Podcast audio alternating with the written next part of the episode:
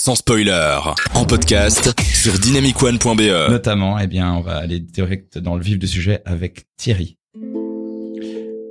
Bonjour, euh, bienvenue. Mettez-vous à l'aise. Vous pouvez vous installer près du feu. Là, vous serez bien.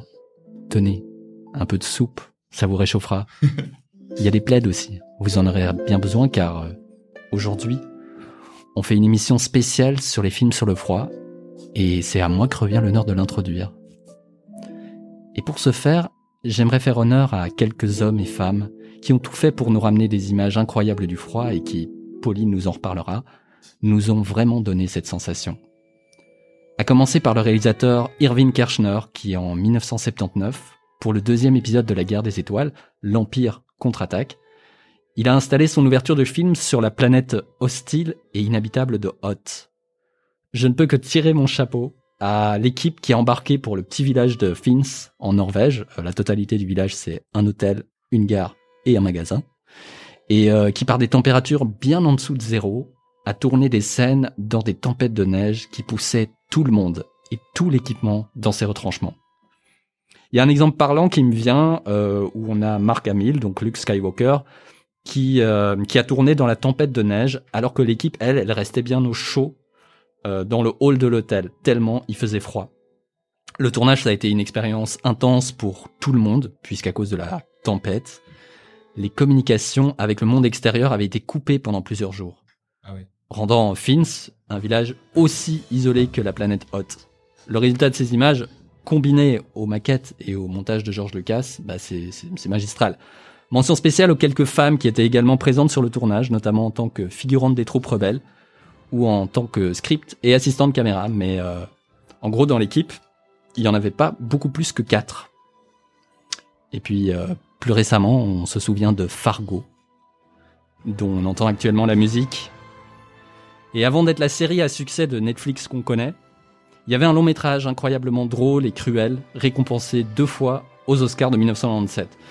Et donc pour mettre en scène cette histoire vraie, Joel et Ethan Cohen, les réalisateurs, ont connu le problème inverse à l'équipe de Star Wars. Ah.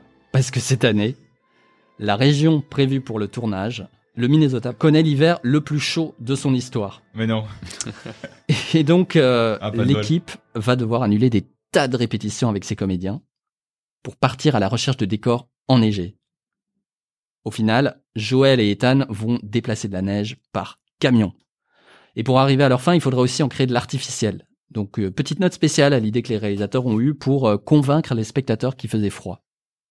William H. Macy, alias Jerry Lundergaard, l'anti-héros du film, il buvait du thé chaud pour qu'on puisse voir sa respiration à l'écran. C'est ça, la magie du cinéma. Pour finir, on passe maintenant en Belgique pour vous parler d'un tournage sûrement moins extrême, mais euh, auquel j'ai eu la chance de participer. C'est un peu comme un Cohen à la belge, Dardennen ou Les Ardennes en français, réalisé par euh, le tout jeune Robin Pront, du haut de ses 26 ans, et c'est le film qui représentera la Belgique aux Oscars. Ce thriller froid, à l'humour noir tout aussi aride que les personnages, il est tourné dans les Ardennes euh, belges, dingue, en 2016, pour un budget ric-rac par une trentaine de personnes. Donc à grand renfort de thé au gingembre, sans lequel certains comédiens refusent de tourner. En même temps, euh, le chauffage marchait jamais, etc. Donc on les comprend. L'équipe bouclera ce tournage éreintant en une, durée record. Euh, je me souviens d'un combat qu'il y avait dans la neige qu'on tournait en pleine nuit. Et le problème, c'est qu'il n'y avait pas de neige, il y avait de la glace. Alors l'équipe régie, dont je faisais partie, a réchauffé des tas de bouilloires qu'on a déversés sur la glace, afin que le combat soit moins douloureux pour les comédiens d'une part, mais surtout beaucoup plus boueux et graphique à l'image. Ouais, les dessous du cinéma, là, vraiment. Eh, tout à fait, tout à fait. Et c'est ainsi que se termine ce petit hommage aux équipes de cinéma qui font tout pour donner froid. Alors euh, bien sûr, j'aurais pu vous parler de l'eau froide dans Titanic, des moins 40 degrés dans, la température euh, pour le film The Grey du jour d'après dont on entend la musique, ou encore de l'expérience des 9 mois complètement extrêmes du Revenant avec Leonardo DiCaprio, de Winter's Bone et de sa réalisatrice Debra Granik et encore bien d'autres films. Mais le feu va pas durer toute la nuit. Et mes co-chroniqueurs ont encore beaucoup de choses à partager eux aussi, alors je vais reprendre un peu de soupe si ça vous ennuie pas et je leur laisse la parole.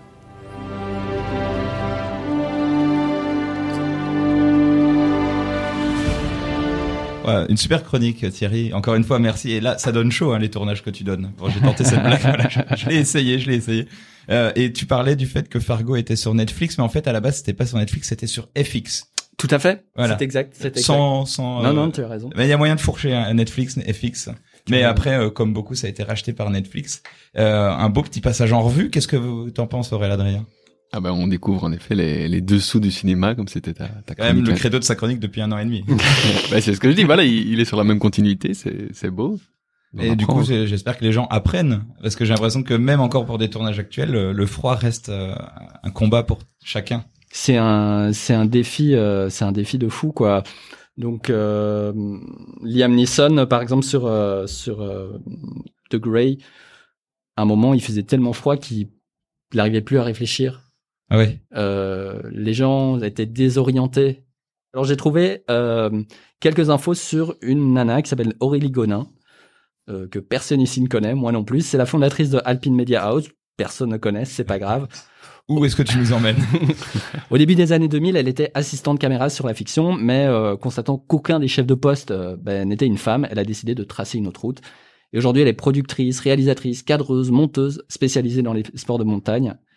Et je vous en parle parce que euh, ben, donc elle a, elle a connu euh, toutes sortes de conditions euh, de tournage et surtout, elle, elle est pas avare en infos sur euh, les précautions à prendre pour tourner dans, dans le froid. Donc, euh, par exemple, un truc tout bête, si vous allez dans le froid, prenez de la bouffe grasse et sucrée avec vous parce que sinon, sinon votre bouffe va geler. Des trucs comme ça, quoi. Bon, voilà, des, des petits, des petites, des petits conseils que, que je trouvais très intéressants à découvrir. Moi, me retrouver coincé dans le froid, c'est pas vraiment des choses que je cherche à faire. tu, tu préfères être coincé euh, sur un volcan que dans un igloo? Ou plutôt sur une île. sur une île paradisiaque Ah ouais, j'en sais, ouais. Ah, je, te, je te comprends, je te comprends. Euh, En tout cas, euh, après ça, Thierry, on pourra plus dire qu'on ne le savait pas. Ça, c'est Voilà. ça, sûr. Voilà, exact.